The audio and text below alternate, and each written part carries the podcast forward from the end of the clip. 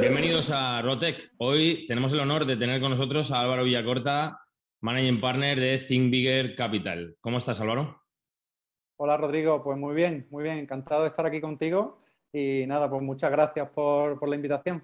Encantado nosotros que sabemos que no conceden muchas entrevistas, no te mola mucho este rollo y de verdad que, nos encanta que, hayas aceptado. bueno, pues eh, antes de, nada, decimos que, Álvaro es Managing Partner de, de Think Capital, eh, pero hasta que ha llegado aquí, hasta que hasta el día de hoy, Álvaro ha estado por ahí mm, inventando muchas cosas, creando muchas cosas, vendiendo empresas, pegándose galletones también, suponemos, como todos. Y cuéntanos un poco cómo fue ese periplo, esa historia. Sí, sí, sí.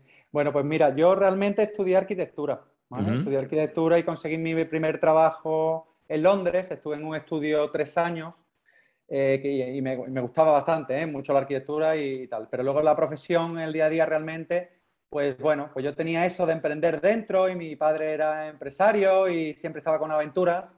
Y ya en Londres en esos tres años, pues monté eh, dos negocios, ¿no? uno, tras de otro. En primer lugar, pues fue, que era lo que a mí me motivaba realmente. En primer lugar fue un negocio en el que eh, el pádel, el deporte pádel estaba muy booming en España, ¿no? Y allí en, Inglaterra pues empezaba y tal, y como había mucho inglés que venía aquí a, España a jugar, pues eh, bueno, monté una empresa de venta de material deportivo específicamente en torno al pádel, Entonces, bueno, aquella aventura estuvo chula porque, bueno, pues después de, al salir a las 5 de la tarde del estudio, pues podía enviar los paquetes, ¿no? allá donde conseguía pedidos y todo esto. Pero intentando promocionar y tal la empresa, me acercaba a clubes deportivos y pues aterricé en uno que era el Chelsea Harbor Club y conseguí montar un programa de entrenamiento ahí y tal. Y bueno, pues cosas de la vida. Era el Mundial de Canadá de 2008 en Calgary. Y pues con un compañero de Murcia que conocí allí, dijimos, oye, ¿por qué no? ese club era muy potente, ¿por qué no montamos un equipo y nos postulamos para ir al, Mundial de Canadá? Algo así como, ¿no? Que parece, porque encontramos que había un tal Brian Thompson que tenía una, la federación como registrada de United, United Kingdom Federation de Paddle. vamos a hablar con este hombre y tal. Hablábamos, un hombre mayor que había vivido en España muchos años y le encantaba el pádel. Hablamos con él y resulta que nos dice que sí a todo, ¿no? Porque, oye, un hombre jubilado, ¿qué tal? Pero claro, llamamos a la Federación Internacional y se ríen de nosotros. Nos dice, oye, mira que, claro, esto no funciona así. Tú necesitas un mínimo de licencias, evidentemente, ¿no? Un mínimo de competiciones en el país y todo esto. Y dijimos, bueno, pues vamos a intentarlo. Entonces, como había mucho tenista que se podía transformar, empezamos a reclutar gente, a entrenarlos. Hicimos un tour por España, por Gibraltar, Sotogrande, Costa del Sol, y nos pusimos a reclutar jugadores y a abrir licencias, ¿no? A registrar licencias. Total, que a los meses teníamos registrada la Federación de UK en la Federación Internacional y finalmente, por resumir, terminamos yendo al Mundial de Canadá. Mi compi de Murcia y yo como seleccionadores y fuimos al Mundial de Calgary, nos lo pasamos tremendo allí metimos palas, pero eso era lo de menos. Eh, y bueno, oye, pues al final, pues el equipo jugó, ganaron algunos partidos de hecho y tal, y eso está ahí. Fue la primera selección de UK que ha ido Mundial de Pádel, ¿no? Madre mía. Entonces, sí, sí, sí. O sea, que la aventura, sabes que es mucho más emocionante que estar delante del ordenador diseñando, ¿no? Pues de arquitectura y tal. Suena un poco más emocionante, sí. Sí, sí, sí. Y luego, bueno, y aquí aprendí un poco lo básico, ¿eh? Cuando, porque yo mi background en arquitectura, de economía o de finanzas, pues, o de creación de empresas, poco. Entonces aprendía lo más básico, súper elemental, ¿eh? Súper elemental. Y, luego, bueno, pues llegaba la crisis eh, y, monté ahí la segunda empresa, donde, que era, bueno, pues mira, esto a ti te va a gustar, era venta de material de snowboard, de skateboard, todas estas marcas de Volcom, Carhartt, DC, todas estas americanas de momento. Mi gente pues había esa marca, pues se pagaban muy caras, ¿no? Una sudadera, pues, no sé, de 50 euros para arriba para chavales realmente, ¿no? Sí, sí. Entonces, pero llegó la crisis y todas estas tiendas que había, pues empezaron a palmar. yo tenía un amigo que se dedicaba a esto y un día viendo una de estas tiendas, tenía un almacén arriba en una cuarta planta llena de stock, ¿no? A mí me llamó la atención y pregunto, oye, ¿todo esto qué es? Porque era una planta gigante llena hasta arriba. Y digo, ¿esto qué es? dice, no, material que no vendemos de otros años. ¿Cómo, puede ser esto? ¿no? O sea, una mala gestión del stock, evidentemente, tal. Entonces digo, pues esto me lo quedo, me lo quedo. Y montamos un outlet. En aquella época eran los factories y todo esto que salían. sí, sí. Al borde de la crisis, pues oye, montamos un outlet de un factory y lo vendemos 30% de descuento de inicio y a partir de ahí avanzamos, ¿no? Pues sí, mi amigo era el que sabía de, estas marcas y tal, yo no tenía ni idea, y montamos un outlet y lo vendimos todo, lo vendimos todo, pero a saco, a saco. de Ford Florera, que la marca era de mi, de mi socio. Bueno, imagínate si yo no sabía, que recuerdo cuando estábamos eh, haciendo el inventario, que estuvimos pues días o semanas haciendo el inventario de todo esto, sí. mi amigo me dijo, oye, cógete una caja, ponte a sacar ropa y vamos inventariando, ¿no? Pues yo me cojo una caja y me pongo a sacar pantalones cortos vaqueros, ¿vale? Sí. Y me dice mi, mi socio, me dice, oye, ¿qué, qué haces? Bueno, por lo que hemos hablado, saca, saca la ropa. Y me dice, pero si es invierno, es la temporada de invierno. Claro, imagínate, yo no sabía ni siquiera que había temporada de invierno de verano. O sea, para mí era todo nuevo, todo nuevo. Y pues con empleados en la tienda, te confundes con todo, ¿no? Confundir pues, el neto que cobra el empleado, con el salario bruto, con el coste de empresa real, con los seguros sociales y todo esto. Imagínate, de cero, yo partía de cero, aprendiendo todo. Pero bueno, pues el hecho de ser capaz de ver oportunidades, de olerlas, de disfrutarlo mucho sobre todo, pues dije, mira, yo dejo la arquitectura y hubo un momento ahí de crisis existencial, pero dije, mira, viendo que mi padre viajaba mucho, iba a países así y tal, de, bueno, pues de Oriente Medio, de Asia y tal, dije, pues yo me voy a ir a una cultura un poco diferente, pues estaba la tentación de Estados Unidos, pero la realidad es que eché a dos máster de arquitectura, ¿eh? que fueron en Harvard y en Columbia, pero no me cogieron tal y dije, bueno, ¿qué hago? Y dije, mira, me voy a pegar un año, elegí China finalmente, tampoco muy, está muy fundamentada la razón, pero me fui para Asia y estuve un año viviendo en Shanghai, conseguí el visado porque me apunté allí a la Universidad de Estudios Internacionales, iba a chino por las mañanas y tenía el visado de un año, ¿no? Entonces me dediqué a buscar ideas innovadoras, sabiendo que a mí me gustaba esto de buscar oportunidades y tal, digo, voy a buscar algo grande, ¿no? Que me pueda llevar a España y tal. Y en aquella época, aquello era 2009, mitad de 2008, mitad de 2009, pues vi muchas cosas. Pues viajé mucho por el sudeste asiático, pues Singapur, Malasia, Indonesia, un montón de países interesantes, y vi, pues oye, una gente que entregaba comida a domicilio de una manera diferente, ¿no? Pues era, en aquella época había como unos catálogos, unos libritos que estaban todas las cartas de los restaurantes, y había una web, obviamente. Como unas páginas amarillas de los restaurantes. De los restaurantes. Entonces tú abrías mexicano, sushi, lo que fuera, ¿no? Y digo, pues esto no existe en España, tal. Ese fue el que más me gustó, ¿no? Entonces veía repartidores todos uniformados del mismo color, tal, en los restaurantes, venga a entrar repartidor y digo, pues aquí hay algo gordo. Yo lo empecé a consumir como un y me pareció la leche. Para hacer una idea, en aquella eh, época en España, pues el telepisa, ¿no? Por supuesto, y los chinos, pero algún que va, pero poca cosa, ¿no? Porque los marketplace grandes que había en Estados Unidos siempre se ha llevado comida, joder, que eso es algo que no estábamos descubriendo, ¿no? Hacer no, cohetes a la luna, la comida siempre se ha llevado a domicilio en, en otros países, o nórdicos, tal. Pero bueno, en España, en Europa, yo me acuerdo en aquel momento en Europa estaba empezando algo en Ámsterdam y tal, ¿no? Porque yo vivía con un holandés, le dije, oye, me quiero volver a España a montar esto. Y dijo, pues en Holanda está empezando algo. Entonces busqué y había poquita cosa, ¿no? Entonces, por eso me regresé a España y lo monté, ¿no? Entonces, por poner un poco en contexto, era una plataforma de comida a domicilio, pero ya tipo Deliveroo o Uber Eats. Ya, O sea, en la primera oleada salieron Marketplace los que tenían que salir. Muy interesante, algunos lo hicieron muy bien. Justit venía de atrás y aterrizó en España luego, pero aquí en España se creó sin delantal, la nevera roja, brutal, súper bien ejecutado y brutales, ¿no? Marketplace, oye, que escalaban, qué tal. Pero, bueno, pues yo monté el modelo siguiente, la evolución que venía, que es más pues como un Deliveroo, ¿no? Que eh, eh, tiene la logística incluida, en el sistema y te permite ir a restaurantes de otro segmento, ¿no? Claro. Porque en España no encontrábamos, pues eso, pues, oye, pues la nevera roja mismo, Justit, iba en un segmento de restaurantes de gama baja, digamos, ¿no? Porque dependían que tuviera la motillo en la puerta. Exacto, tenían que tener su propio... Exacto, sí, sí. Claro, entonces pues te volvemos a lo mismo, pues restaurantes de comida más rápida y tal. Entonces la gracia era llevar las categorías que todo el mundo quería, pero que nadie llevaba. el mexicano, el hindú, el sushi, la hamburguesa gourmet, todos estos, ¿no? Claro, te me vas a la puerta de tal sitio, me recoges el pedido y me lo traes a casa y ya está. Efectivamente. Entonces, bueno, pues me puse a montar el sistema, lo que pasa es que fue muy complicado porque no había información de nada para copiar algo. Había modelos más marketplace básicos, ¿no? Esto era más un marketplace de tres lados, había de dos lados, más básico. En Estados Unidos había mucho eso. Pero nada, entonces los marketplace clásicos cobran un 10% de comisión, ¿no? Sí. Yo tuve que llegar a que en este modelo tenía sentido el 30%. ¿vale? Claro, entonces era un cambio muy diferente para el restaurante y para todo. Eh, pero bueno, elegimos un segmento restaurante que, iba a un público a lo mejor de poder adquisitivo un poquito más alto. Sí. Pero bueno, el comienzo fue una locura, una locura, porque encontrar el modelo, darle la tecla sin tener referencia fue muy complicado. Sí. Porque salía a la carta en Madrid, salía, salía Restoin en París, salían los primeros como nosotros. Claro. No tenemos referencia ninguna. Y cuando iba a los restaurantes al principio, me echaban directamente. Pero me echaban, se reían de mí, me echaban. También fui un, un, tipo de restaurante a lo mejor que equivocaba al principio, ¿no? De comida más así, más alta. No, claro, pero es lo que tú dices, no tenía referencias. O sea, esto estamos hablando de, de, Food Messenger, ¿no? Que es lo que, lo que creaste.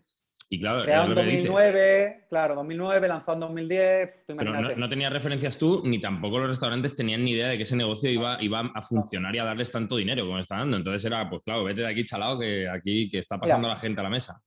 Los restaurantes literalmente me decían, de sushi, todos los de sushi, por ejemplo, me dijeron que el sushi nunca se iba a llevar a domicilio.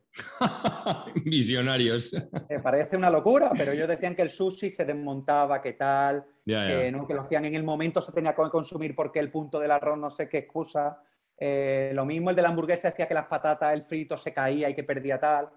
Cosa que hoy día está súper superada. Sí, sí, claro. Bueno, fíjate si fue tal, bueno, que, que todo el mundo me decía que no, que estuve a punto de no hacerlo nunca, porque uno, a mí me daba miedo vender, ¿no? Yo iba a los restaurantes, a mí me daba miedo, le, a mi pareja en aquel entonces, que me ayudó mucho y tal, decía, oye, llama tú al restaurante, concierta la cita que yo vaya, porque a mí me daba cosa todo, imagínate, o sea, imagínate si he tenido que evolucionar y aprender. Entonces, y encima iba y me decían que no y me trataban con la punta del pie, pues me acuerdo estar metido en el coche con un italiano que había muy bueno, ¿no? Que no llevaba, no se plantea llevar a domicilio y tal. Y digo, mira, pruebo este y si nos dicen que no, pues a, tomar por culo. O sea, todo lo que hemos hecho de web, todo el trabajo, adiós. Y, y, bueno, pues ya está, hasta que hemos llegado. Y bueno, pues entré en ese, ese me dijo que sí, porque el dueño era francés y esto lo había visto fuera. Ah, amigo.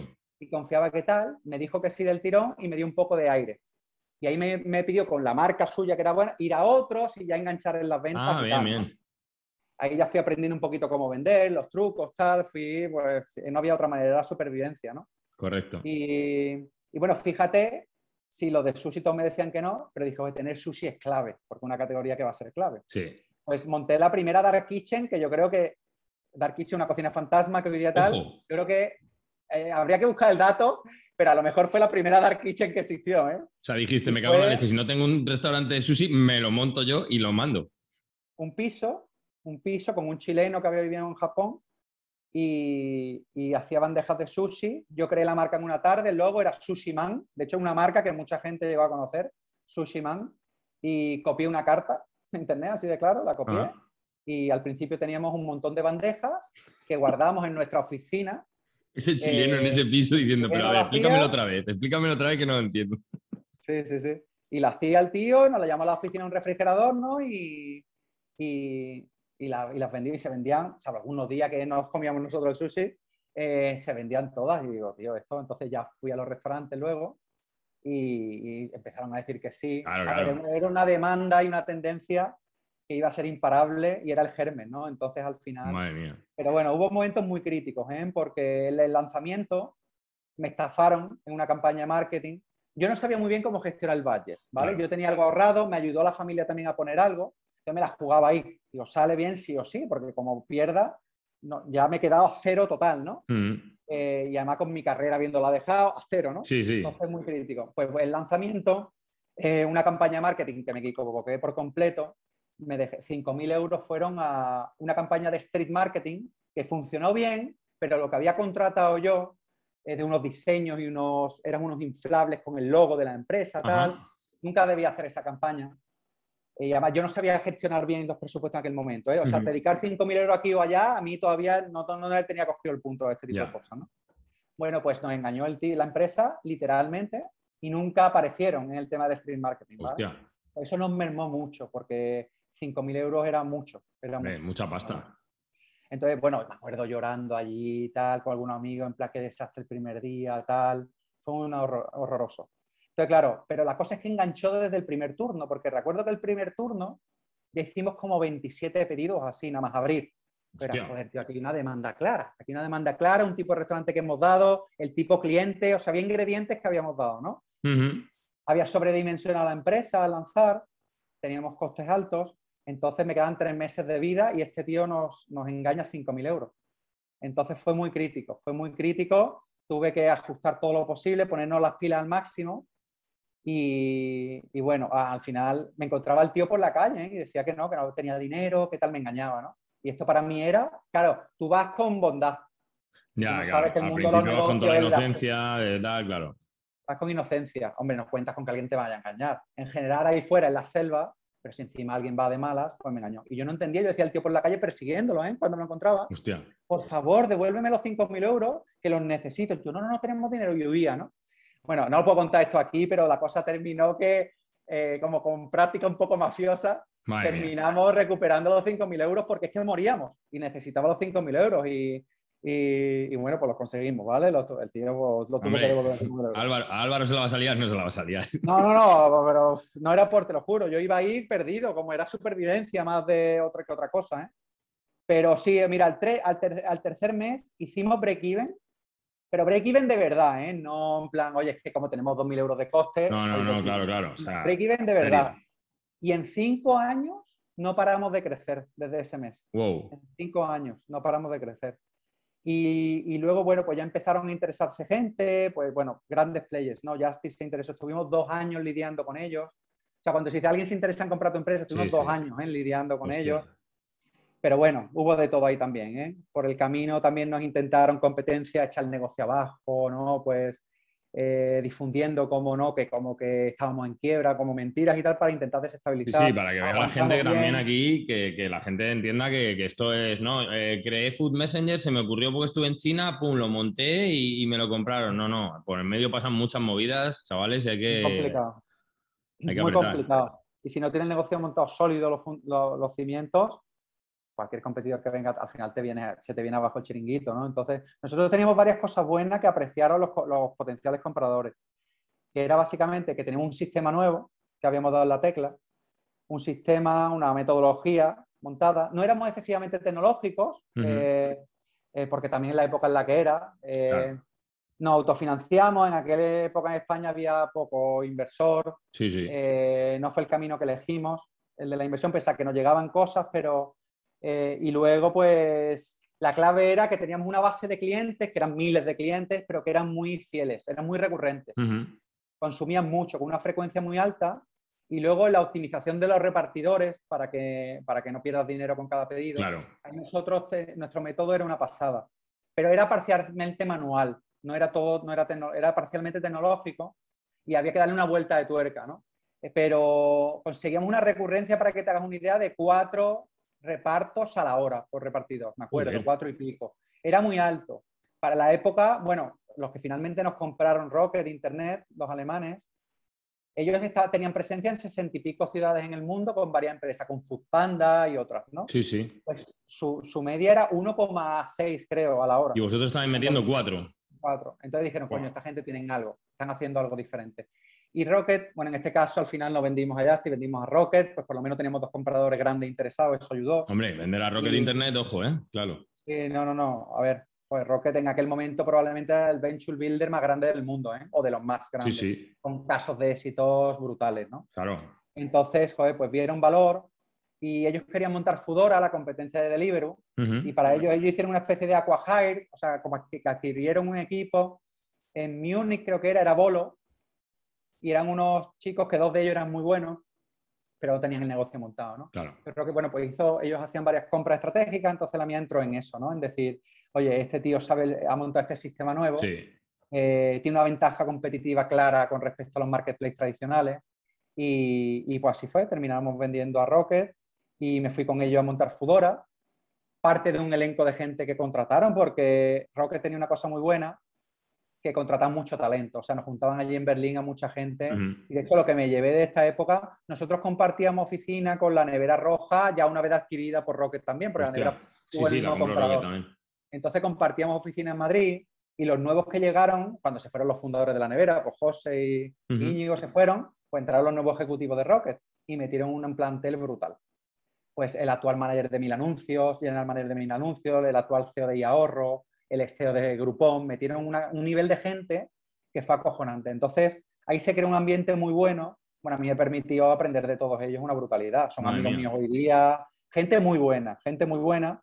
Y bueno, yo me acuerdo de cuando aterricé allí después de mi venta, con la gente, coño, enhorabuena, ha vendido la empresa Rocket.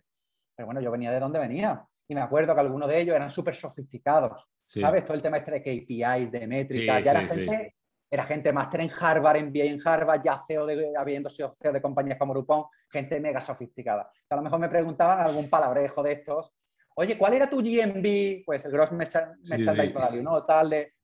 ¿Y tú eso era, eso era del pádel o no?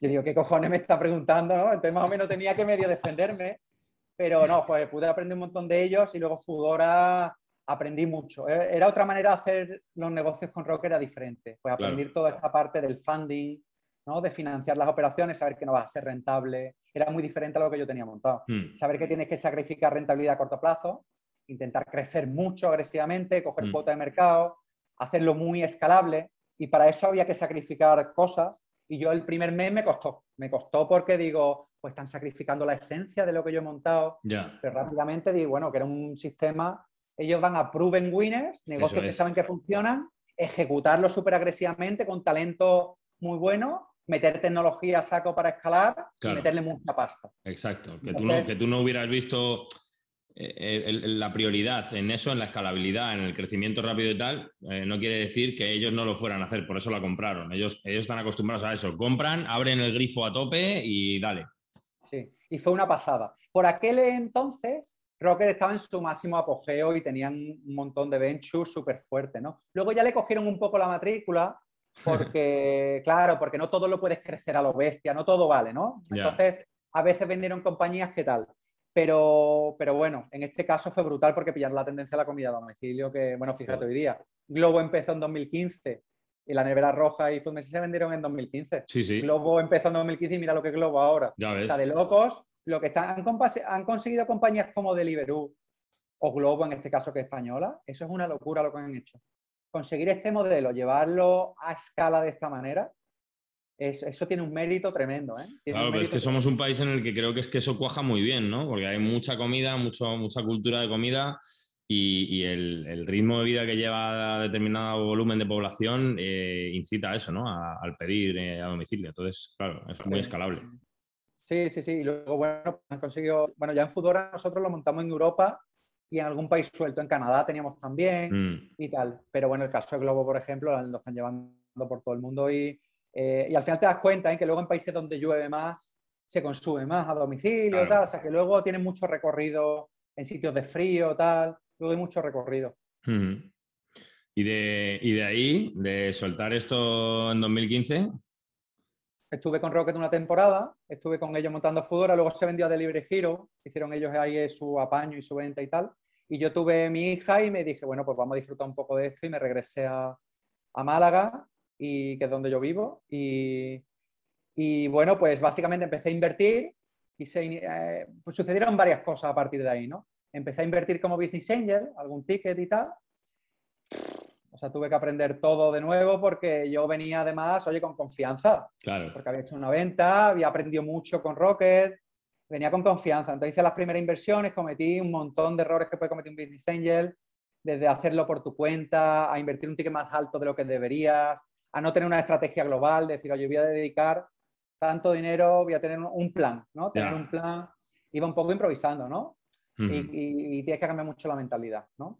Me metía a lo mejor en tendencias que eran súper chulas, porque ahí yo creo que tengo capacidad de ver ¿no? lo que viene, lo que tal, de análisis, pero al final se trataba de encontrar gente buena, equipos, talento, que se metieran en oportunidades grandes, que es lo que hoy en día hacemos en Think Capital, encontrar gente buena, founders buenos, que se metan en oportunidades grandes.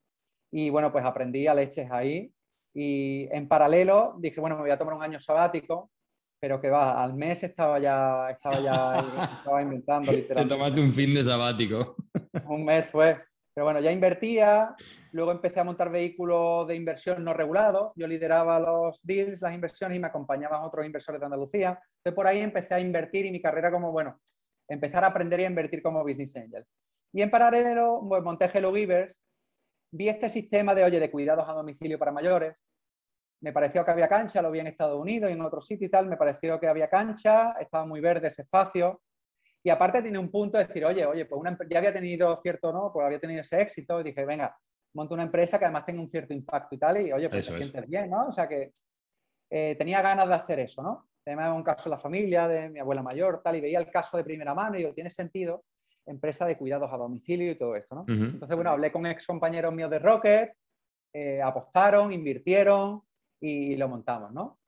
Lo montaba, pero bueno, iba con confianza y, cometí errores de crear un producto mínimo viable muy decidido, yo tenía las ideas muy claras y tal, y me equivoqué, porque luego vas al mercado real y era la situación muy compleja de compra, porque el familiar es el que está malo, pero contrata eh, su familiar más joven, ¿no? su hijo hija, lo que sea. Eh, es una situación de compra que no es eh, el antojo de la comida, es una situación de compra en la que lo están pasando mal. ¿vale? Entonces, bueno, de hecho, bueno, empecé a hacer relaciones en el ecosistema, ¿no? Pues de salud y todo esto, y muchos me decían médicos y tal, y cuidado. Pues, pero vienes de fuera, no tienes ni idea de este sector, ¿cómo lo vas a hacer? Y yo pensaba, lo veía como una ventaja, porque digo, bueno, el que está dentro tampoco tiene tanta capacidad de innovar, vengo con ideas frescas y con un sistema, oye, que está funcionando en otros países, a lo mejor tengo oportunidad, ¿vale? El caso es que, eh, bueno, dada el golpe inicial de que el, MVP que montamos no funcionaba, oye, pues fui adaptándolo, pivotando, adaptando, hablando con los clientes, con la familia, y, dimos bastantes servicios en Madrid, Barcelona, Málaga, Sevilla, eh, Valencia, Bilbao, o sea, en varias ciudades empezamos a hacer servicios, servicios B2C muy rápido. Pero la realidad es que solo era rentable Madrid. Podríamos ir, haber ido por la vía de la financiación, pero tampoco lo vimos tan claro porque no habíamos dado en la tecla realmente clara, claramente, ¿no? Entonces, oye, ponernos ahora a captar capital sin tener claro, tener un sistema ganador, tal. Entonces fuimos pivotando y de casualidad nos empezaron a contactar alguna aseguradora y alguna empresa y ahí se, encendió una chispa, ¿no? Es decir, oye, el producto B2C es muy complejo, tú no, tienes recurrencia o poca porque tú no sabes cómo se va a poner la persona mala otra vez, o, ¿no? Y luego el margen es, bajo para, en relación al esfuerzo que tienes que hacer para asegurarte que suceda, ejecutar el servicio bien. Entonces, decidimos probar con B2C y ahí es donde acertamos, porque el B2C es donde estaba presupuestos por adelantado, años planificados con adelantado con empresas y aseguradoras, mm. facturas cobradas, eh, eh, bueno, dando servicio en veintipico municipios en España. Encontramos un poco un océano azul en aquello donde la gente no quería ir. Tú te vas a Madrid y está más saturado. Mm. Eh, tampoco digo con empresas, empresas así un poco más digitales o jóvenes, pero sí que hacía agencias que te lo hacían. Empezamos a ir oye, a pueblos de León, a pueblos de Andalucía, a sitios donde nadie va. Claro. Y, ahí teníamos Océano Azul. Contratábamos con algún cliente y era, era cautivo. Era cautivo porque nadie más le daba el, servicio prácticamente. Y si ya nosotros se lo resolvíamos, tampoco tenía tanta oferta como para cambiar. Y, y, así fue, al final pasamos a ser un B2B. Y hay un negocio que nunca llegó a ser grande. Nos dimos cuenta que tampoco la oportunidad era tan grande. Y como funcionaba, yo al segundo año me quité de liderarlo, tenía personas que lo llevaban y estábamos relativamente contentos en el sentido, oye, mira, es un negocio que funciona, sabemos que no va a ser un bombazo, pero oye, ahí está funcionando. Pero estoy haciendo algo bueno por la sociedad, está funcionando y mira, ya está. Era el planteamiento, ¿vale? Pero se empezó a interesar gente sin quererlo. Pues primero se interesaron uno, pero insistían mucho en la tecnología y nuestra tecnología tampoco era ciencia ficción, no había tanto ahí que, al final, si vendes, tiene que haber un match claro con el comprador. Yo no quería forzar un proceso que yo no creía en ese caso. Pero luego llegó un grupo médico que estaba más eh, fuerte en la parte médica, y hacían, pero hacían de todo. Llevan ambulancias, helicópteros sanitarios, muy fuerte en el tema de médicos, y estaban empezando en el tema de enfermería. Nosotros donde más nos posicionamos fue en la parte de enfermería, no tanto de cuidadores no profesionales, sino de enfermería, que están colegiados. o sea, podíamos tener unos mecanismos si no te convierte en una empresa de recursos humanos filtrando a gente que no tiene, ¿no? Exacto. Ahí nos pivotamos un poquito hacia ahí.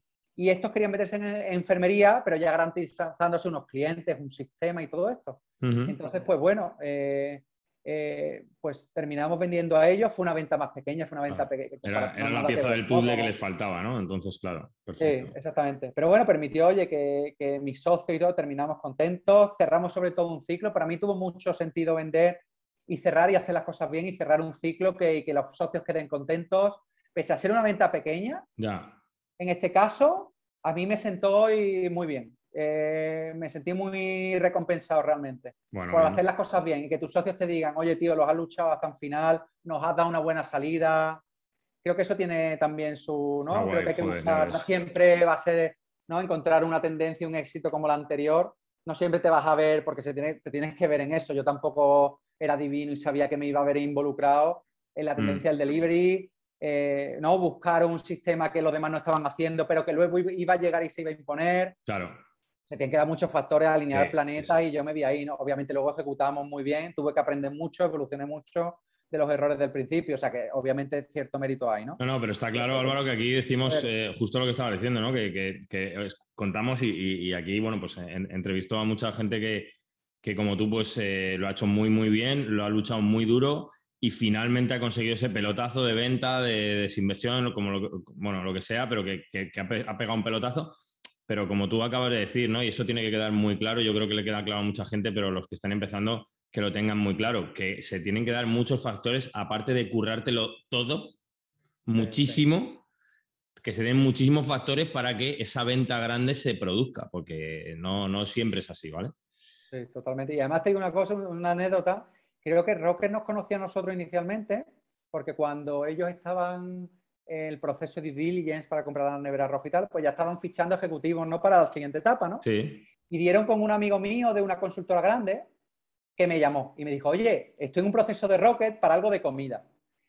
Y yo le hice un briefing de cómo estaba el mercado. Claro, yo imagínate, en mi quinto año yo dominaba el mercado. a sabías todo. Entonces yo le hice un briefing a mi amigo que se quedó loco, ¿no? Entonces, claro, cuando fue a la entrevista con, con uno de los Sandware, de los hermanos Sandware, que era pues, uno de los tres hermanos que son dueños de Rocket, sí de los fundadores de Rocket, porque bueno, una empresa cotizada, era cotizada, pues se sienta con el Somewhere, que es un bestia, ese tío era un bestia, y mi amigo se pone a contarle lo que yo le he contado. Claro, el tío se queda flipando, diciendo, ¿cómo cojones sabe esta persona tanto de esto que no sabemos ni, nosotros? O sea, ¿cómo puede ser tal? Entonces digo, queremos conocer a esta persona. Y mi amigo me dijo, oye, que te quieren conocer, y en el momento me llamaron, y ya empecé a interaccionar con varios hasta que ya uno de los Somewhere, de los hermanos, me vino a ver y ya pues ahí empezó el tema. Y luego ejecutaron súper rápido y se adelantaron a los otros, ¿no? Porque bueno, al final estábamos con los dos procesos. Sí, sí. Pero estuvo chulo. Fue una pasada, mucho estrés, mucha tensión, sin poder dormir, porque imagínate, cuando ya lo tienes muy cerca, ahí ya sí te la juegas porque como se caiga, como se caiga, como se caiga te, te, revienta, ¿no? Cualquier deal de esto siempre los dos, tres días antes se duerme regular, ¿eh? Sí, porque además tú no sabes una cosa. Tú cuando llegas a un acuerdo, hay un momento grande y clave que es cuando llegas a un acuerdo en el precio, ¿no? Hmm. Llegas a un acuerdo y dices, no, ese momento es una locura. Pero tú no sabes que no está hecho nada todavía. Que ahora tienes que hacer el contrato de compraventa con todos los términos, que no tiene nada que ver con el económico. Bueno, con el económico, ¿cómo lo vas a cobrar? Tiene que ver, y luego todos los términos que te meten o que te quieren meter. y eso fue, sí que fue una locura. Eso sí que fue una batalla, pero loca. ¿eh? Pero bueno, oye, muy bien. Yo creo pelear cláusulas, a pelear que si esta parte te la doy así, estas así, sí, sí. Totalmente, totalmente. Y ten en cuenta que ellos compran muchas empresas y tú eres la primera que vendes. Se la saben Entonces, todas. ahí, claro, empecé con unos abogados, pero luego tuvimos que meter otros eh, de los grandes, ¿no? De los grandes despachos en medio, claro, joder, porque es que si no, eh, fue, fue una aventura tremenda, ¿no? Para que una pena que estos procesos no se pueden contar porque hay cláusula de confidencialidad, pero ahí hay aventura, hay aventura y momentos locos, pero locos, locos, ¿eh? Hombre, es que esto, a ver, lo que estás contando es que te fuiste a jugar la final de la Champions cuando venías de solteros contra casados. O sea, que esto era así. totalmente, totalmente, totalmente. Gracias a Dios durante los cinco años algo pude aprender y luego, pues, las redes que legalmente pues estuve bien asesorado y luego, pues, oye, pues instinto ahí también decir, oye, vamos a pelear ciertas cosas que, ¿no? y bien, y bien. Y en el segundo deal vamos, no te digo más, la noche antes de ir al notario, eh, colgué el teléfono con los compradores y se rompía el tema, ¿eh? Porque nos querían colar una cosa de última hora y, uh. dije, mira, hasta luego. Colgada de teléfono y nada, hasta luego. Claro, pero ahí ya sabías mucho, ahí ya sabías... Y luego ya se llamaron de vuelta y, se, y fuimos notario y tal. Pero lo mismo, siempre, en este caso, da igual que la venta sea más grande o más pequeña, es verdad lo que dicen, ¿no? Es muy obvio, oye, hasta que no vaya, esté firmado el notario y tal, ¿no? Pero bueno, cuando estás en el proceso, dices, oye, si ya está acordado, ya lo hemos dicho, ¿no? Ya, ya, todavía ah, va, Hasta el día antes pueden intentar cualquier jugarreta, cualquier cosa de última hora, sea a lo mejor voluntario, ¿no? Porque los procesos son muy complejos, ¿no? Mm. Y son contratos muy complejos y puede salir a lo mejor cualquier cosa, ¿no? Y tal, y... O bueno, en el primero también hubo una cosa de última hora, que el financiero que estaba haciendo due diligence, una llamada de última hora antes del notario y decir, oye, que hemos encontrado una cosa que no nos cuadra. Y yo, pero, no, no, perdona, esto fue en el primer deal antes de ir al notario. Y yo diciendo, yo blanco diciendo, ¿qué me estás contando? ¿Cómo que una cosa que no cuadra ni de mm. coña, ni de coña? Ahora no me haces esto. Pues sí, se tuvo que sentar con mi financiera y aclarar una serie de cosas y al final salió ya bien, o sea, se aclaró, se aclaró, pero decían que no, que había salido una cosa que no sé qué. Y digo, ¿qué dices? No me puedes hacer esto ahora. En ese momento de no respirar no te lo quita nadie. No, que me matas, que me matas, ahora mismo me da un infarto, ¿sabes? Madre mía. Y soltaste, soltaste Hello Givers y a partir de ahí, bueno, pues eh, te juntas con, Luis, ¿no? Con, Nicolás y con Santiago. Bueno, yo ahí lo que eh, el tema era que yo como había dejado Hello Givers de liderazgo de Hello Givers al segundo año y había puesto mm. gente, pues yo ahí eh, lo que hice es que me junté con, antes con el equipo de TBC, que es el que tú estabas diciendo, con Demium, básicamente, ¿vale? Yo como avanzaba en el tema de inversión y tenía pensado, digo, bueno, ¿por qué no me meto un poco en incubación o un venture builder o aceleradora? Quería diversificar un poco, ¿no? Porque como founder pones todos tus huevos en la misma cesta, estás concentrado en una venture, es súper complicado, te la juegas a una carta. Buscaba más formas de diversificar. Digo, oye, pues monto algo así, un venture builder y tal. Y me crucé con uno de los inversores que toqué, era ya inversor en Demium, que Demium era una incubadora que nació en Valencia, que hacía este sistema muy temprano de pre-equipo, pre-idea, llegan emprendedores, allí se les da un equipo y, ideas y pasan un programa de incubación. Eso es, cuéntanos un poco, muy, en resumen, por contar cómo funciona Demium, Álvaro. Es más, que, más que una aceleradora de startups, más que tal, es vosotros lo que buscáis en Demium es talento y luego ya con sus ideas les hacéis allí que creen una empresa, ¿no? Pero con el talento. Vosotros lo que os importa es el talento, es pre-semilla, es pre-todo. Exactamente, exactamente. Y hoy día sigue así. esto lo fundó Jorge Dobón en 2013, ¿no? Entonces, montó primero la incubadora, tuvo que ir aprendiendo todo el proceso y a lo largo del tiempo se ha metido en Demio este, y ha salido de Demio un montón de gente que ha aportado un montón porque hay un factor de aportar al emprendedor. Tú cuando estás en la incubadora, llega gente que, que va a pasar por el camino que tú has hecho, de ayudar. Entonces, esa parte está muy chula, ¿no? En Demio. Y básicamente, efectivamente, llegan emprendedores, que muchos tienen sus inquietudes y sus ideas pero llegan emprendedores que quieren buscar un equipo competitivo y, oye, tener un partner que les puede ayudar. ¿no? Eso es. En mentorización, en networking, en fundraising y con un programa de, de incubación en este caso, con unos hitos muy marcados, que mete un factor velocidad fuerte, que si tú fueras solo por tu cuenta, irías más lento, ¿no? Entonces, Demium ha evolucionado mucho en los últimos años. Hasta yo entré en Demium, tuve la suerte de montar, llegué a un acuerdo con ellos, digo, venga, voy a montar la incubadora de Málaga, Estuvimos un año, montamos la incubadora de Málaga y salió muy chulo, salió muy bien. Salieron proyectos, 10 eh, proyectos muy chulos, dos están destacando, que es una Dark Kitchen precisamente donde yo tenía experiencia, que es Boo Dark Kitchen y otro, hemos, un SaaS que es Frog, que está tirando muy fuerte. Salieron cosas chulas de aquella etapa y ya lancé la incubadora. Y luego, como salió muy bien, pues pasé a liderar el programa de incubación a nivel global. Ahí hicimos una expansión en Demium y nos fuimos a determinados países en Europa a Portugal, a Polonia, a Ucrania, a Bielorrusia, a Grecia, países donde eh, pudiéramos imponer la marca y tener un posicionamiento fuerte, ¿vale? Entonces son países que donde hay mucha tecnología, como en Polonia o en Ucrania, hay talento tecnológico, pero digamos más asequible, porque tú te vas a Londres a París, a grandes hubs, Alemania, UK, Francia, ahí tienes que competir, muy complicado, ¿no? Entonces, países que estuvieran más verdes y llegar con el sistema ya que Demium tenía probado. Entonces hicimos la expansión eh, Demium creció mucho y yo lideré el programa a nivel europeo, a nivel global, ¿no? De Demium. Y fue muy chulo porque trabajábamos, pues, pues había no sé cuántos, más de mil emprendedores, 150, más de 150 empresas creamos. Entonces, bueno, pues mejoramos mucho la propuesta de valor de Demium, cada vez tiene que ser más competitivo. Claro. Y finalmente, pues Demium decidió crear una gestora de capital riesgo, ¿vale? Que en este caso es Invigor Capital, eh, SGIC, una, sociedad gestora de entidades de inversión colectiva de tipo cerrado, y, cambiar el modelo. Eh, Demium antiguamente tomaba el 15% de los proyectos por servicios que daba, ¿vale? Y se autofinanciaba con inversión privada, ¿no? Porque, bueno, al final tomas participación en empresas que tienen que madurar y en el futuro te darán éxito, les invertirás o no, ¿vale? Entonces, oye, pues tienes que financiar el camino. Se ha cambiado un modelo en el que, eh, pues es un fondo regulado, ¿vale? Entonces, bueno, pues a mí me, ofrecieron, oye, dirigir la gestora y, sacar el primer fondo. Teníamos un objetivo de 30 millones y la comercialización fue muy bien. Yo creo que también por el ciclo, ¿no? Ahora es un ciclo de mucha incertidumbre. Mm. El venture capital es un asset más anticiclo, también tiene sus ciclos y sus jornadas, pero creo que es anticíclico, no funciona como el real estate o la bolsa, ¿no? Es diferente. Entonces, para los inversores, tener presencia en este asset class, que es el venture capital, pues tener presencia tiene mucho sentido. Y, si, y por nada también en este momento, porque igual que de 2008, de la anterior crisis, en este caso financiera, eh, salieron los eh, Uber de turno, los Airbnb, los WhatsApp, los Instagram, todos estos, ¿no? Saliendo de aquella jornada, grandes ganadores, porque es época de mucho cambio, ¿no? Exacto, es que, que, son los que se adaptan, son los que triunfan ahí. Mm. Exacto, pues ahora parece que no, que bueno, pues hay mucha incertidumbre, parece que se está digitalizando todo más rápido, sí. COVID ha acelerado todo, ha roto muchas barreras y de consumo incluso, ¿no? De adopción de, todo, soluciones digitales. Todo, ha cambiado.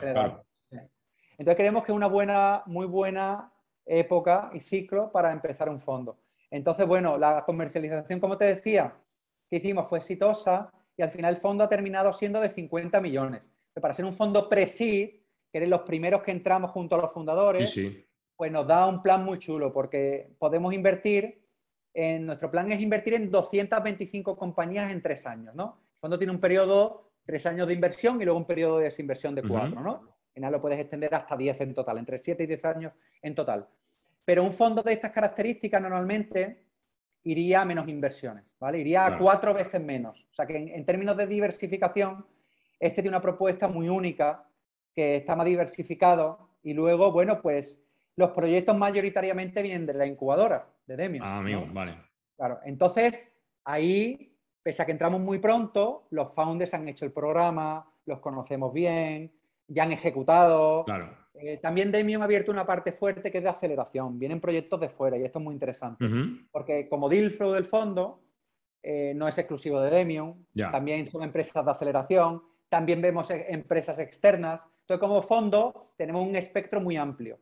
Pero nuestro core eh, nos aseguramos como mucha calidad de todo el, deal flow que conseguimos de Demio. Claro, pues ya les conocéis, lo que tú dices, ya les conocéis, los tenéis desde, desde, el principio, habéis estado trabajando con ellos y te da esa garantía, ¿no? De que esta gente va a hacer cosas que realmente van a dar un rendimiento. Exactamente. Entonces es el plan que estamos haciendo ahora con el, con el fondo y nosotros lo consideramos como grupo, ¿eh? Somos un grupo donde está una parte operativa que es de mi incubadora y somos una, otra parte que es regulada, con todo lo que eso conlleva, la parte de la gestora y del fondo. Entonces estamos muy separados a nivel regulación, murallas chinas en comité de inversión, decisiones totalmente independientes, pero luego conceptualmente y como esencia nos gusta vernos como un grupo porque nuestra ventaja competitiva es nuestro valor diferencial. Claro. Cuando tú vendes un fondo a tus inversores, Oye, bueno, pues fondos hay muchos y muy, buenos, ¿no? Entonces tienes que tener un ángulo. Me va a dar más rentabilidad. Pues mira, porque yo vengo y cojo proyectos de aquí debajo, que lo tengo dentro del grupo y tal, claro. Tenemos un ángulo diferente y eso pues nos da un valor diferencial. Y luego nos permite cubrir una parte de la cadena, pero luego dar el relevo a otro, no dar el relevo, pero que continúen y entren otros fondos de nación. O sea, los fondos que nos encantan de España, pues como Seaya o Kibo, Samaipata, o el CAFAN o JME, todos estos fondos que lo hacen muy bien, no entran en competencia con nosotros porque estamos justo en el eslabón anterior. Entonces, nosotros les nutrimos de deal realmente. Claro, eso te iba a decir. de hecho, ellos, ellos cogerán empresas que salen de la vuestra, ¿no? Exactamente, entre, entre, entre otras muchas, evidentemente, ¿no? Eh, si tenemos la suerte de que alguno de ellos invierte en alguna empresa nuestra, pues, pues genial, ¿no? Y, pero que en, en términos de ecosistema, cada uno ocupa su lugar en la cadena. Y creo que eso era importante, porque bueno, de mí al principio era incubadora, cogí un 15%, a lo mejor había gente que invertía y que no lo veía bien, porque decía, oye, están dando servicios y no están dando dinero. Entonces, ahora con este modelo de fondo, somos una parte más de la cadena. Demium produce con un sistema muy probado desde 2013, el fondo invierte en su parte, que es Presid, luego llegan otros fondos, con, nosotros co-invierte una red muy importante de, Business Angels ¿eh? y Family Office, que co-invierten con nosotros. Y luego empiezan a entrar otros fondos de fase temprana, en fase seed, eh, que cada vez va viendo más, porque hay una tendencia que los fondos cada vez, por lo menos, quieren tener visibilidad de lo que está ocurriendo antes. Y luego fondo internacional que está llegando a Europa y también a España, que hay muchos casos, ¿no? Sí, sí, sí, por fin empiezan a llegar, ¿eh? Por fin empiezan a llegar y se empieza a ver aquí el talento que hay y además eh, que empieza a haber inversión. Totalmente, y hay muchos casos ya de éxito con fondos extranjeros. Pues mira, este, el Kleiner Kleiner Perkins, uno de los VCs americanos más tal, pues invirtió en Spot Home, ¿no? que, oye, mira, el CEO malagueño además también, Alejandro. Y toda esa gente está ayudando una barbaridad al ecosistema. Todo esto que están construyendo empresas tecnológicas con visión internacional, que salen de España, creo que viene una época muy buena. Hombre, va evolucionando todo y va madurando mucho el ecosistema. Totalmente, ahora es cuando, ahora es cuando. Sí. Y Álvaro, cuéntanos, eh, por poner un ejemplo ¿no? de, lo que está saliendo de Demium, cuéntanos alguna, alguna que lo esté petando, que lo veas ahí con... Sí, pues mira, eh, estamos viendo mucho, mira, de health estamos viendo mucho, estamos viendo mucho de inteligencia artificial, bueno, no viendo, invirtiendo, ¿vale? Ya invirtiendo mucho en eSports, en inteligencia artificial, en health, eh, en food, en fintech, servicios financieros una barbaridad. Eh, y estamos viendo empresas muy chulas, muy chulas. Eh, bueno, mira, desde, desde, inteligencia artificial aplicada a trabajar desórdenes mentales, con terapias, análisis de hacer un diagnóstico con un análisis tecnológico y luego elaborar terapias de forma automática con inteligencia artificial, terapias de voz y sonoras. Son sonidos vibratorios, eh, muy complementarios a una terapia de un profesional. De todas formas, quien está detrás de estas terapias son profesionales también. Claro. Pero, no sé, como tendencias que están surgiendo, muy diferentes y con mucho potencial. Y, en otros países. del mundo del retail, que es lo que más nos mola aquí.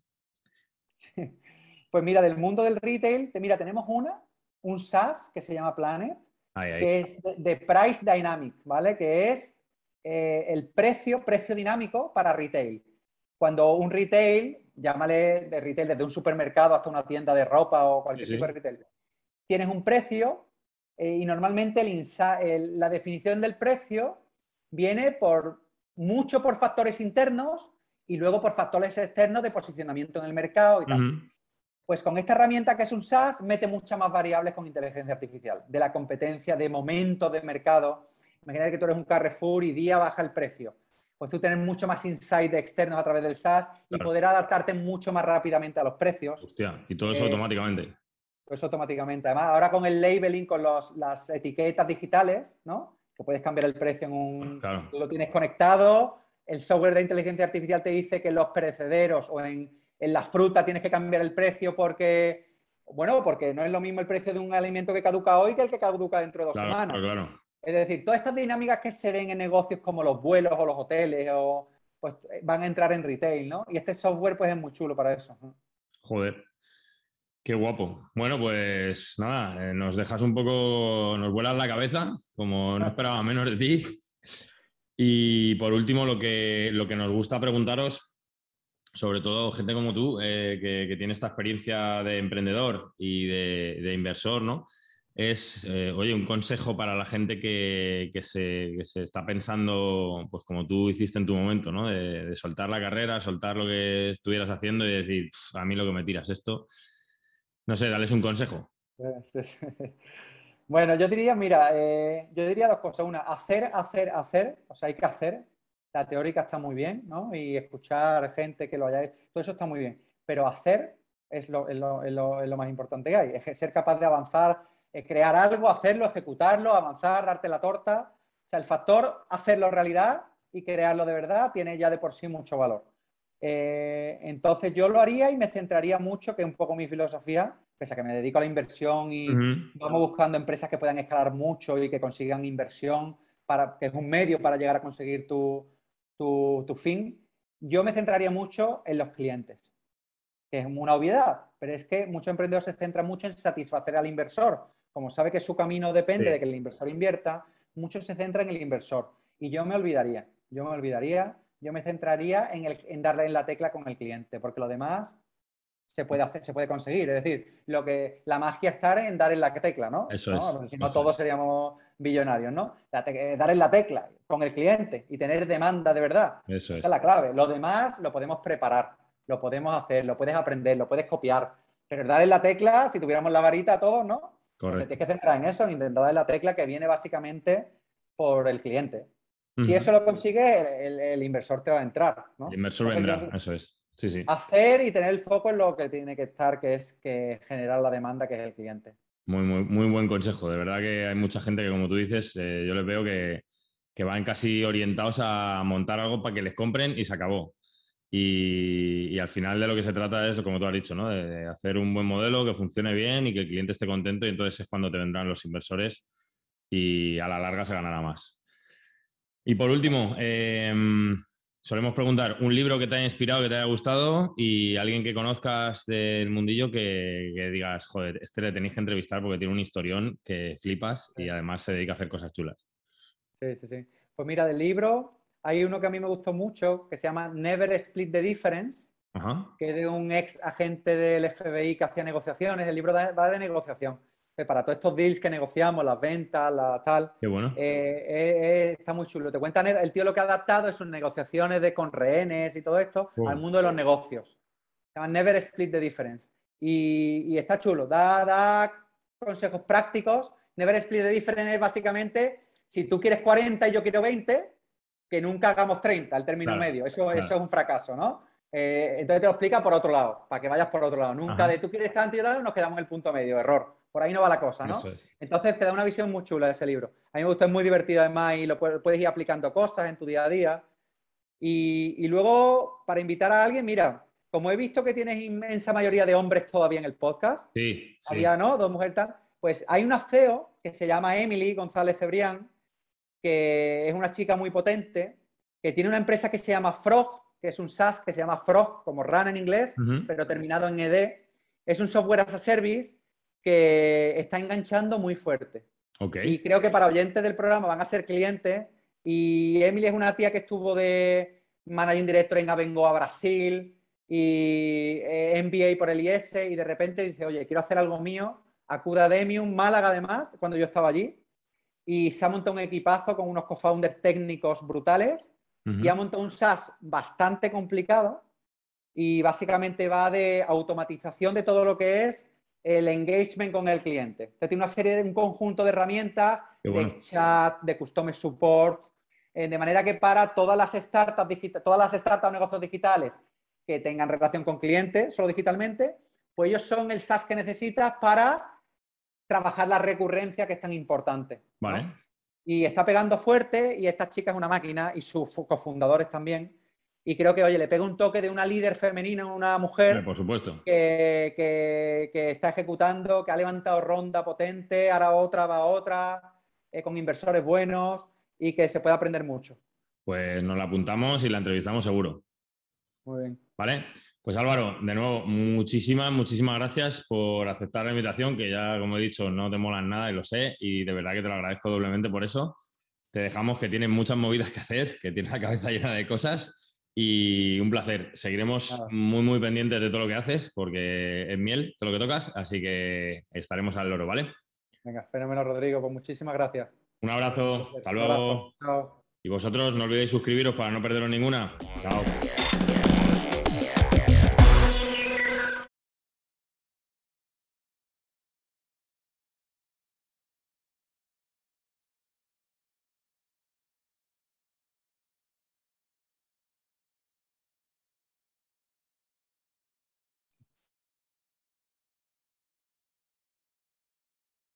Cuando quiera. Sí, sí, sí, perfecto.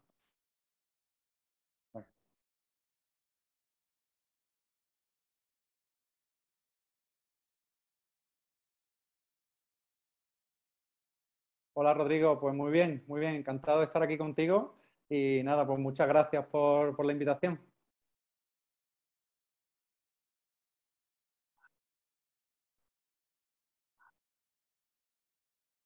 Nada, sin problema.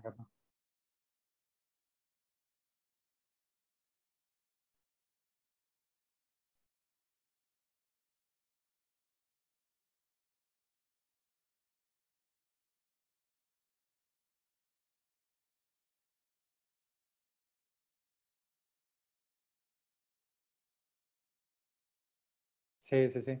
Bueno, pues mira, yo realmente estudié arquitectura. Estudié arquitectura y conseguí mi primer trabajo en Londres. Estuve en un estudio tres años eh, y me, gustaba bastante, ¿eh? mucho la arquitectura y, tal. Pero luego la profesión, el día a día realmente, pues bueno, pues yo tenía eso de emprender dentro y mi padre era empresario y siempre estaba con aventuras.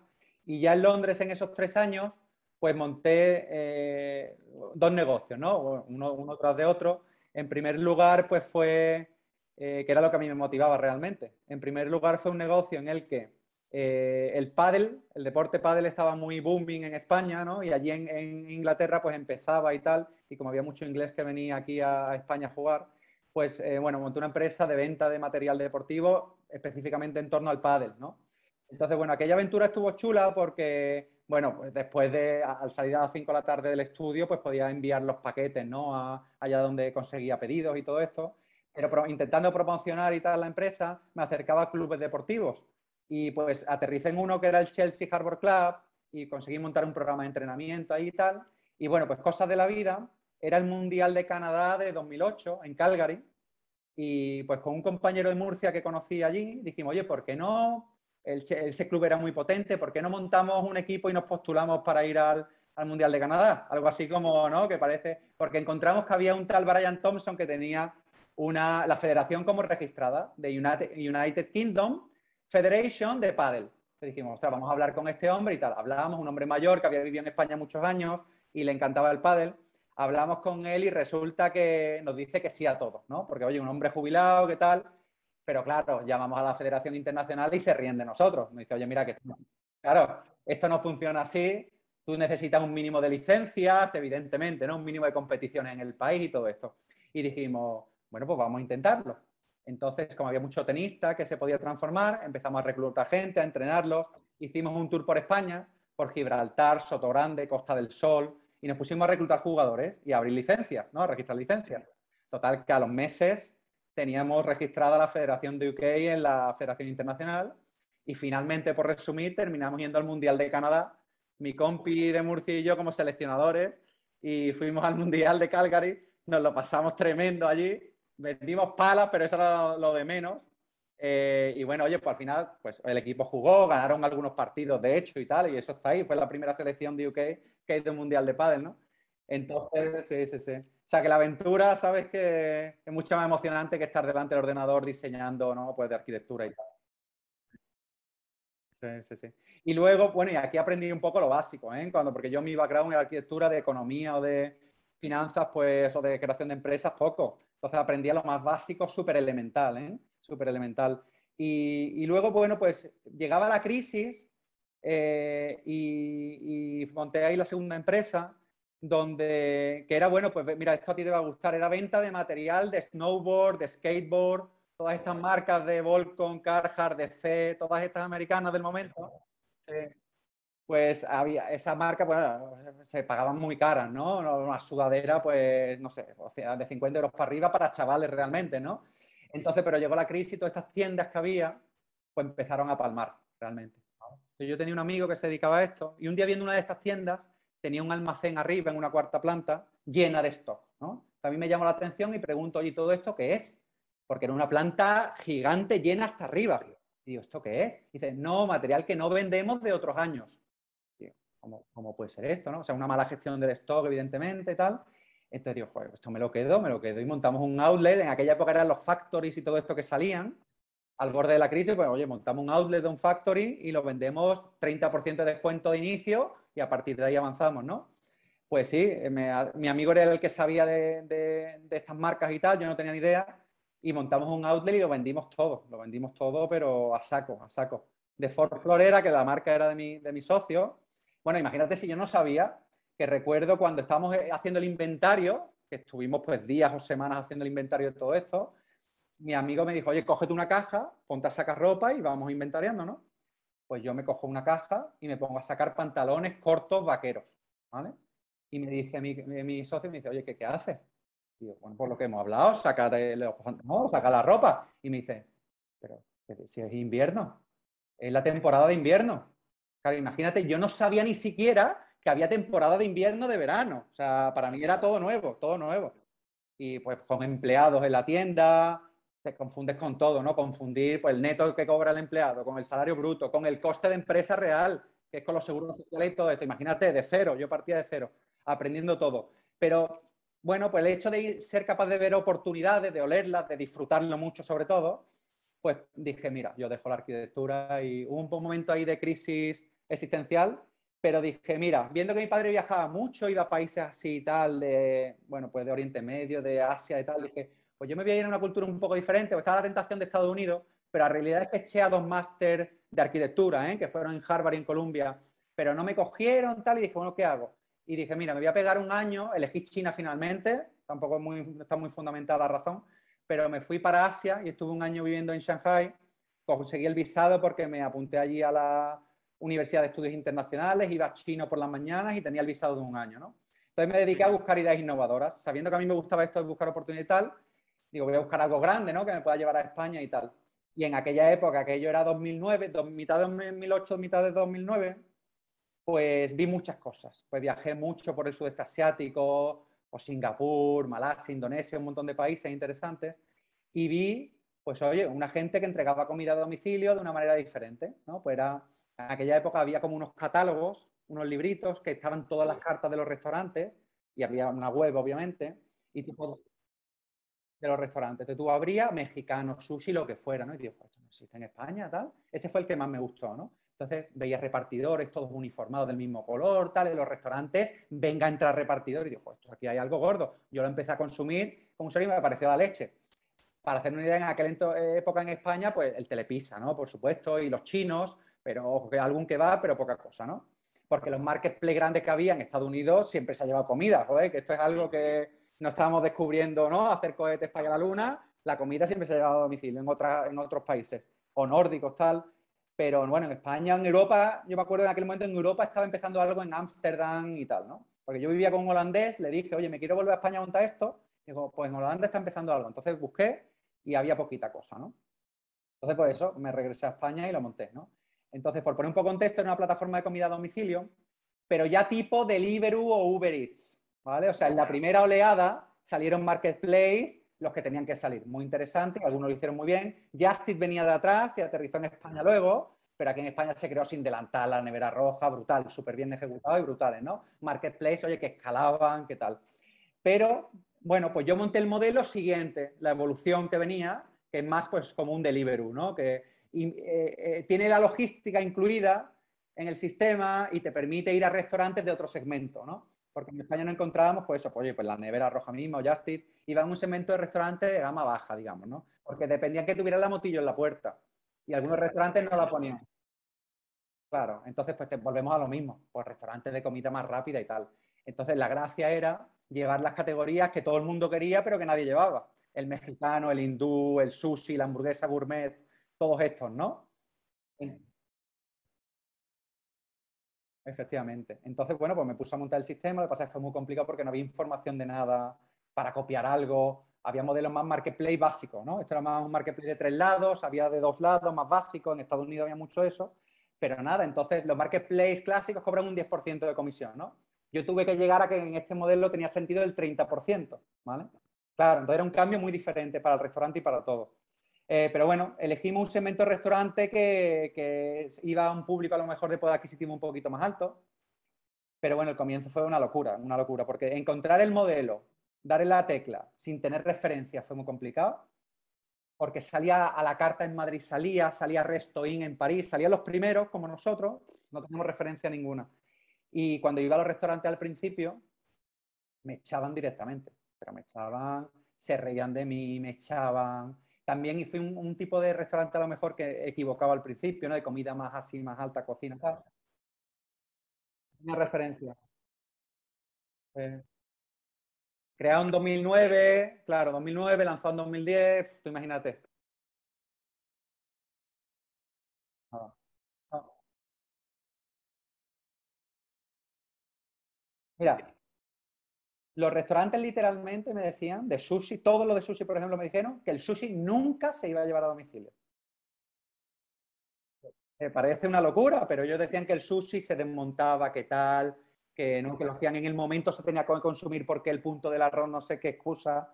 Eh, lo mismo el de la hamburguesa decía que las patatas, el frito se caía y que perdía tal. Cosas que hoy día están súper superadas. Bueno, fíjate si fue tal, bueno, que, que todo el mundo me decía que no, que estuve a punto de no hacerlo nunca, porque uno, a mí me daba miedo vender, ¿no? Yo iba a los restaurantes, a mí me daba miedo, a mi pareja en aquel entonces, que me ayudó mucho y tal, decía, oye, llama tú al restaurante con cierta bajita que yo vaya, porque a mí me daba cosa todo, imagínate, o sea, imagínate si he tenido que evolucionar y aprender. Entonces, y encima iba y me decían que no y me trataban con la punta del pie, pues me acuerdo estar metido en el coche con un italiano que había muy bueno, ¿no? Que no llevaba, no se plantea llevar domicilio y tal. Y digo, mira, pruebo este y si nos dicen que no, pues a, tomar por culo. O sea, todo lo que hemos hecho de web, todo el trabajo, adiós. Y, y bueno, pues ya está, hasta que hemos llegado. Y bueno, pues entré en ese, ese me dijo que sí, porque el dueño era francés y esto lo había visto fuera. Y confiaba que tal, me dijo que sí del tirón y me dio un poco de aire. Y ahí me, me pidió con la marca suya que era buena, ir a otros y ya enganchar en las ventas y tal, ¿no? Ahí ya fui aprendiendo un poquito cómo vender, los trucos, tal, fui, pues no había otra manera, era supervivencia, ¿no? Y, bueno, fíjate si los de sushi todos me decían que no, pero dijo que tener sushi es clave, porque una categoría que va a ser clave. Pues monté la primera Dark Kitchen, que yo creo que Dark Kitchen, una cocina fantasma que hoy día tal, yo creo que eh, habría que buscar el dato, pero a lo mejor fue la primera Dark Kitchen que existió, ¿eh? Y fue un piso, un piso con un chileno que había vivido en Japón y, hacía bandejas de sushi. Yo creé la marca en una tarde, luego era Sushi Man, de hecho una marca que mucha gente llegó a conocer, Sushi Man, y copié una carta internet, así de claro, la copié. Y al principio teníamos un montón de bandejas que guardábamos en nuestra oficina. Eh, el chileno lo hacía. Sí, sí, sí. Y la hacía el tío, nos la llamó a la oficina un refrigerador, ¿no? Y, y, las vendía y se vendían, ¿sabes? Algunos días que nos comíamos nosotros el sushi, eh, se vendían todas. Y digo, tío, esto. Entonces ya fui a los restaurantes luego y, empezaron a decir que sí. A ver, era una demanda y una tendencia que iba a ser imparable y era el germen, ¿no? Entonces al final... Pero bueno, hubo momentos muy críticos, ¿eh? Porque el lanzamiento me estafaron en una campaña de marketing. Yo no sabía muy bien cómo gestionar el budget, ¿vale? Yo tenía algo ahorrado, me ayudó la familia también a poner algo, yo me la jugaba ahí. Digo, sale bien sí o sí, porque como pierda, no, ya me he quedado cero total, ¿no? Eh, y además con mi carrera habiéndola dejado a cero, ¿no? Entonces, muy crítico. Pues el lanzamiento, eh, una campaña de marketing que me equivoqué por completo, me dejé 5.000 euros fueron a una campaña de street marketing que funcionó bien, pero lo que había contratado yo eh, de unos diseños y unos, eran unos inflables con el logo de la empresa, tal, nunca debía hacer esa campaña. Yo no sabía gestionar bien los presupuestos en aquel momento. ¿eh? O sea, dedicar 5.000 euros aquí o allá, a mí todavía no, no, tenía cogido el punto de este tipo de cosas. ¿no? Bueno, pues nos engañó la empresa literalmente y nunca aparecieron en el tema de stream marketing, ¿vale? Eso nos mermó mucho porque 5.000 euros era mucho, era mucho, era mucho. Entonces, bueno, me acuerdo llorando allí, tal, con algún amigo, en plan, que desastre el primer día, tal. Fue un horror, horroroso. Entonces, claro, pero la cosa es que enganchó desde el primer turno, porque recuerdo que el primer turno ya hicimos como 27 pedidos así, nada más abrir. Pero, joder, tío, aquí hay una demanda clara. Aquí hay una demanda clara, un tipo de restaurante que hemos dado, el tipo cliente, o sea, había ingredientes que habíamos dado, ¿no? Había sobredimensionado la empresa al lanzar, teníamos costes altos, entonces me quedan tres meses de vida y este tío nos, nos engaña 5.000 euros. Entonces fue muy crítico, fue muy crítico, tuve que ajustar todo lo posible, ponernos las pilas al máximo y, bueno, al final me encontraba el tío por la calle ¿eh? y decía que no, que no tenía dinero, que tal me engañaba, ¿no? Y esto para mí era, claro, tú vas con bondad y tú no sabes que el mundo de los negocios es la...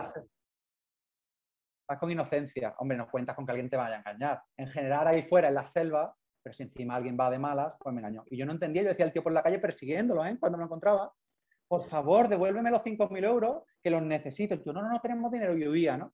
Bueno, no lo puedo contar esto aquí, pero la cosa terminó que, eh, como con práctica un poco mafiosa, terminamos recuperando los 5.000 euros porque es que moríamos y necesitábamos los 5.000 euros y, y, bueno, pues los conseguimos, ¿vale? el tío lo tuvo que devolver los 5.000 euros. No, no, no, pero no era por, te lo juro, yo iba a ir perdido, como era supervivencia más de otra que otra cosa, ¿eh? Pero sí, mira, al, al, al tercer mes hicimos break-even, pero break-even de verdad, ¿eh? No en plan, oye, es que como tenemos 2.000 euros de coste, soy break-even. Break-even de verdad. Y en cinco años no paramos de crecer desde ese mes. En cinco años no paramos de crecer. Y, luego, bueno, pues ya empezaron a interesarse gente, pues bueno, grandes players, ¿no? Justice se interesó, estuvimos dos años lidiando con ellos. O sea, cuando se dice alguien se interesa en comprar tu empresa, estuvimos dos años ¿eh? lidiando con ellos. Pero bueno, hubo de todo ahí también. ¿eh? Por el camino también nos intentaron competencia, echar el negocio abajo, ¿no? Pues eh, difundiendo como no, que como que estábamos en quiebra, como mentiras y tal, para intentar desestabilizar. Aguantamos bien,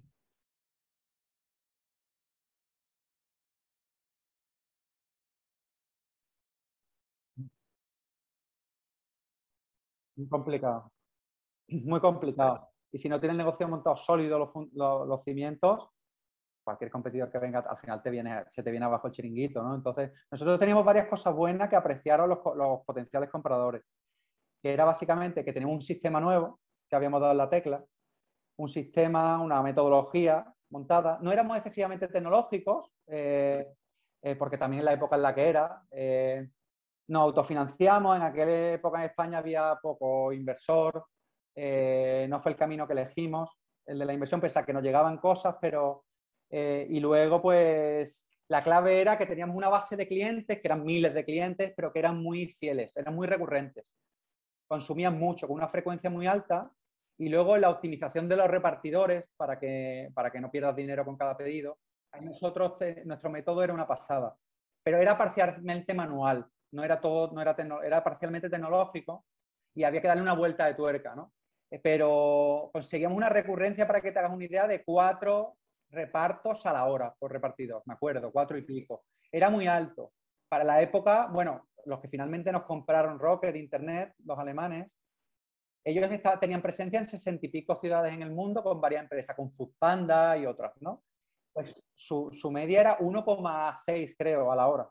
Y cuatro. Entonces dijeron, coño, esta gente tienen algo, están haciendo algo diferente. Y Rocket, bueno, en este caso al final no vendimos a Justy, vendimos a Rocket, pues por lo menos teníamos dos compradores grandes interesados, eso ayudó. Y sí, no, no, no, a ver, pues Rocket en aquel momento probablemente era el venture builder más grande del mundo, ¿eh? o de los más grandes con casos de éxitos brutales, ¿no?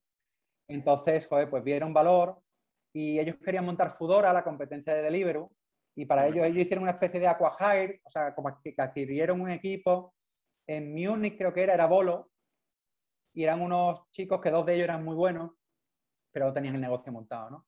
Pero creo que, bueno, pues ellos hacían varias compras estratégicas, entonces la mía entró en eso, ¿no? En decir, oye, este tío sabe, ha montado este sistema nuevo, eh, tiene una ventaja competitiva clara con respecto a los marketplaces tradicionales. Y, pues así fue, terminamos vendiendo a Rocket y me fui con ellos a montar Fudora, parte de un elenco de gente que contrataron, porque Rocket tenía una cosa muy buena, que contrataban mucho talento, o sea, nos juntaban allí en Berlín a mucha gente. Y de hecho, lo que me llevé de esta época, nosotros compartíamos oficina con la nevera roja, ya una vez adquirida por Rocket también, porque la nevera tuvo el mismo comprador. Entonces compartíamos oficina en Madrid, y los nuevos que llegaron, cuando se fueron los fundadores de la nevera, pues José y Íñigo se fueron, pues entraron los nuevos ejecutivos de Rocket y metieron un plantel brutal. Pues el actual manager de Mil Anuncios, general manager de Mil Anuncios, el actual CEO de Ahorro, el ex CEO de Groupon, metieron un nivel de gente que fue acojonante. Entonces, ahí se creó un ambiente muy bueno. Bueno, a mí me permitió aprender de todos ellos una brutalidad. Son amigos míos hoy día, gente muy buena, gente muy buena y bueno, yo me acuerdo de cuando aterricé allí después de mi venta, pues la gente, coño, enhorabuena, vende la empresa Rocket. Pero bueno, yo venía de donde venía. Y me acuerdo que algunos de ellos eran súper sofisticados. ¿Sabes? Todo el tema este de KPIs, de métricas. Ya era gente, era gente máster en Harvard, en en Harvard, ya CEO de, habiendo sido CEO de compañías como Groupon, gente mega sofisticada. A lo mejor me preguntaban algún palabrejo de estos. Oye, ¿cuál era tu GMB? Pues el Gross Merchandise Value, ¿no? Tal de... GMB. Claro, yo digo, ¿qué cojones me está preguntando? ¿no? Entonces más o menos tenía que medio defenderme, pero no, pues pude aprender un montón de ellos y luego Fudora aprendí mucho. E, era otra manera de hacer los negocios con Rock, era diferente. Pues aprender toda esta parte del funding, ¿no? de financiar las operaciones, saber que no va a ser rentable. Era muy diferente a lo que yo tenía montado. Saber que tienes que sacrificar rentabilidad a corto plazo, intentar crecer mucho agresivamente, coger cuota de mercado, hacerlo muy escalable. Y para eso había que sacrificar cosas y yo el primer mes me costó, me costó porque digo, pues están sacrificando la esencia de lo que yo he montado, pero rápidamente digo, bueno, que era un sistema, ellos van a proven winners, negocios que saben que funcionan, ejecutarlo súper agresivamente con talento muy bueno, meter tecnología a saco para escalar y meterle mucha pasta. Entonces,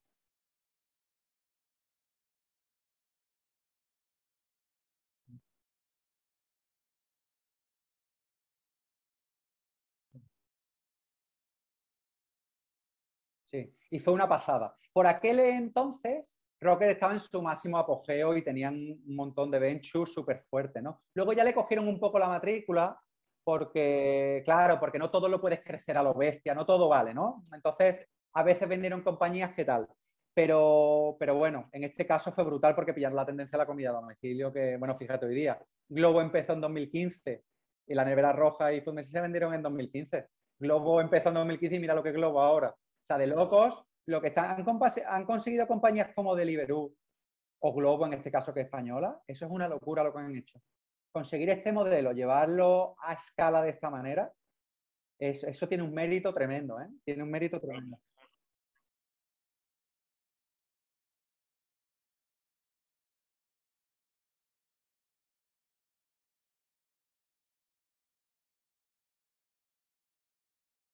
Sí, sí. Sí, Y luego, bueno, han conseguido, bueno, ya en Fudora nosotros lo montamos en Europa y en algún país suelto. En Canadá teníamos también y tal. Pero bueno, el caso de Globo, por ejemplo, lo están llevando por todo el mundo y, eh, y al final te das cuenta en que luego en países donde llueve más se consume más a domicilio, tal. O sea, que luego tienen mucho recorrido en sitios de frío, tal. Luego hay mucho recorrido.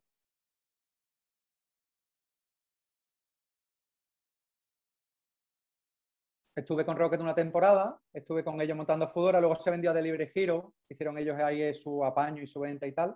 Y yo tuve mi hija y me dije, bueno, pues vamos a disfrutar un poco de esto y me regresé a, Málaga, y, que es donde yo vivo. Y, y bueno, pues básicamente empecé a invertir y se, eh, pues sucedieron varias cosas a partir de ahí, ¿no? Empecé a invertir como business angel, algún ticket y tal. O sea, tuve que aprender todo de nuevo porque yo venía además, oye, con confianza porque había hecho una venta, había aprendido mucho con Rocket, venía con confianza. Entonces hice las primeras inversiones, cometí un montón de errores que puede cometer un business angel, desde hacerlo por tu cuenta, a invertir un ticket más alto de lo que deberías, a no tener una estrategia global, decir, oye, voy a dedicar tanto dinero, voy a tener un plan, ¿no? Tener un plan, iba un poco improvisando, ¿no? Y, tienes que cambiar mucho la mentalidad, ¿no?